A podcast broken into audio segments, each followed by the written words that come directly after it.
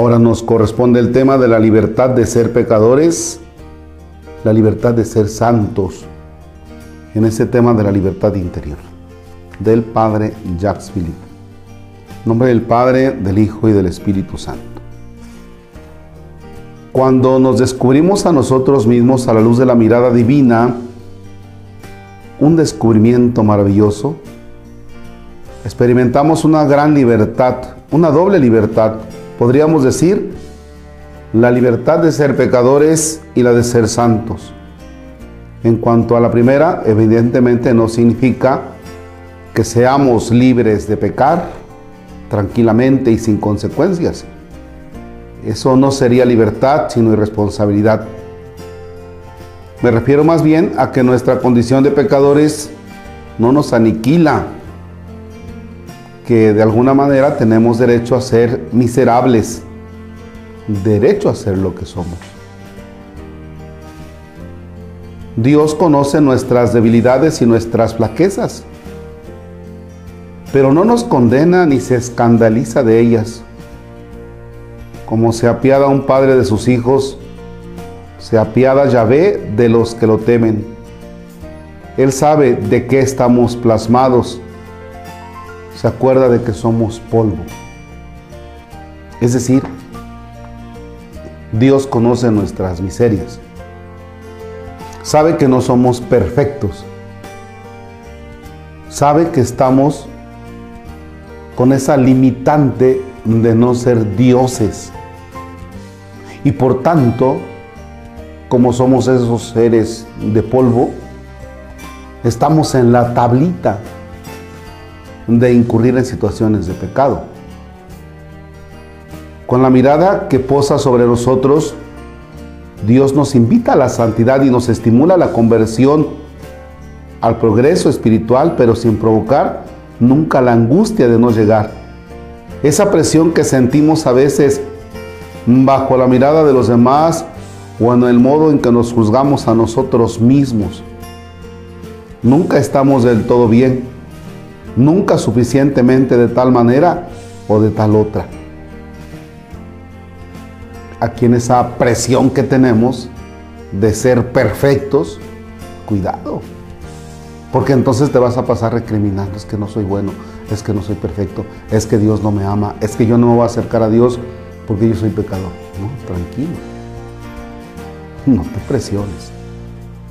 Tienes que ser consciente de tu fragilidad, que eres todavía un ser que está procurando la perfección. Pero mientras seas humano no eres un ser perfecto.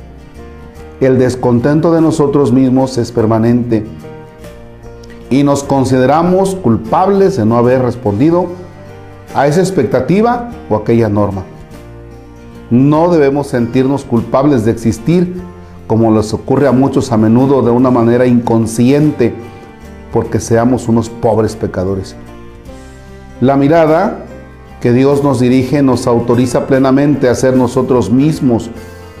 Con nuestras limitaciones y nuestra incapacidad nos otorga el derecho al error.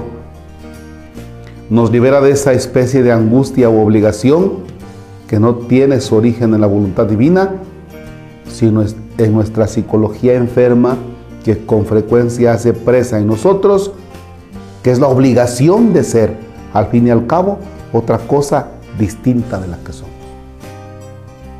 Nos pareciera como que es una obligación ser totalmente distinta a lo que soy. Eso soy. Un ser con virtudes y también con defectos. Y aceptarme, pero aceptar que voy caminando por ser mejor, pero sin presionarme, ¿no?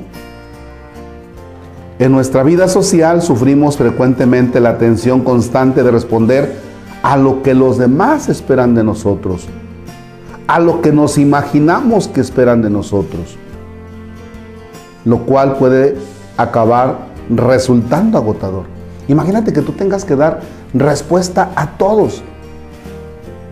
Es que eh, mi primo dijo esto de mí y entonces yo voy a poner en el Face que no, yo no soy eso. Entonces, este, es que fulano pensó esto de mí y, yo tengo que decir que, no soy eso. y le voy a ir a aclarar a fulano y voy a sacar, antes estilaba, ¿no? Voy a sacar una nota en el periódico diciendo que yo no soy eso. Tú no le tienes que dar explicaciones a nadie de lo que tú eres, mientras tú te conozcas, ¿ya? Nuestro mundo ha desechado el cristianismo, sus dogmas y mandamientos bajo el pretexto de que es una religión culpabilizadora cuando nunca hemos estado más culpabilizados que hoy en día. Hay personas que dicen, no, pues es que este, ya no quiero ir a la iglesia porque llegando, llegando me hacen ser pecador. Y siendo que yo no lo soy, pero tengo que reconocer mis pecados. Ese es un pretexto. Y vamos a ver por qué nos encontramos ahora en un momento en el que todo mundo nos hace ser culpables. Y aunque no seas católico, hay alguien que te hace sentir culpable. Vemos tanta dificultad en aceptar nuestras flaquezas porque pensamos que éstas nos incapacitan para el amor. Como fallamos en tal punto y en tal otro, no merecemos ser amados entonces. Vivir bajo la mirada de Dios nos hace percibir la falsedad de esta idea. El amor es gratuito y no se merece. Nuestras debilidades no impiden que Dios nos ame, sino al contrario. Nos hemos liberado de una obligación desesperante y terrible, la de ser personas de bien para ser amadas.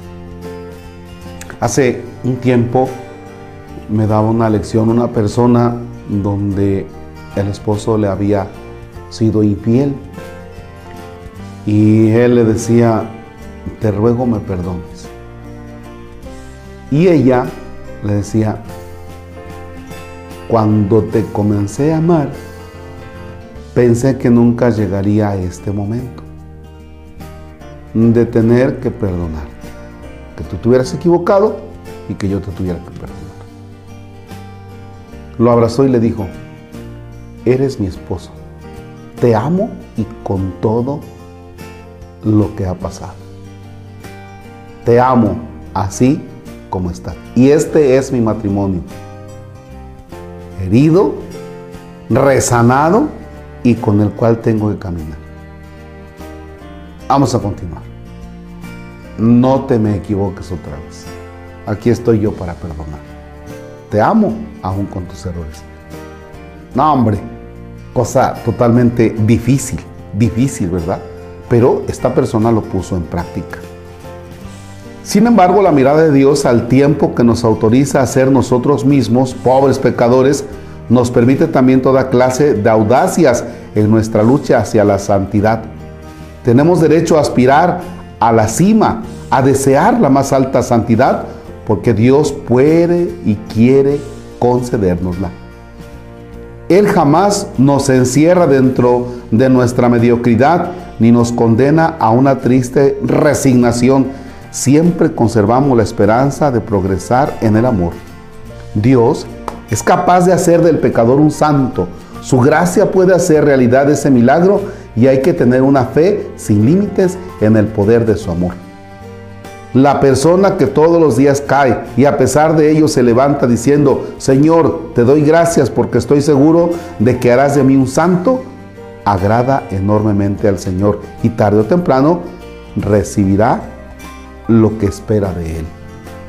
Por lo tanto, nuestra actitud ante Dios ha de ser esta, una sosegada y, y distendida aceptación de nosotros mismos, de nuestras debilidades, a un tiempo unida a un inmenso deseo de santidad, a una firme determinación de progresar, apoyados en una ilimitada confianza en el poder de la gracia divina. Una doble actitud magníficamente expresada en el siguiente pasaje tomado del diario espiritual de Santa Faustina. Dice así.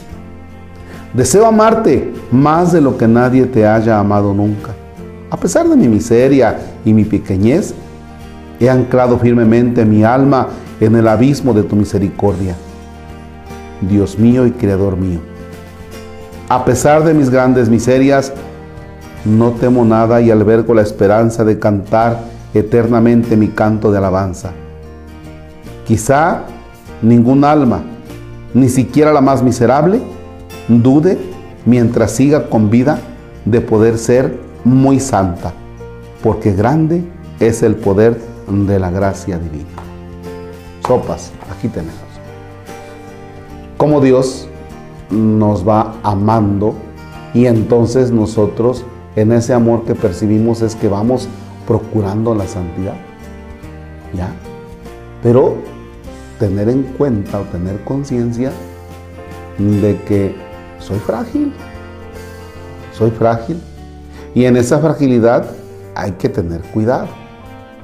¿Ya? No te presiones.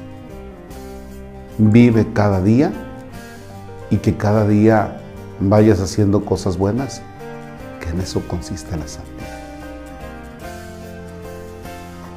Bien, que la divina providencia se extienda en cada instante y momento para que nunca nos falte casa, vestido y sustento. Es el primer día del mes. Señor esté con ustedes. La bendición de Dios Todopoderoso, Padre, Hijo y Espíritu Santo, desciende y permanezca para siempre. Amén.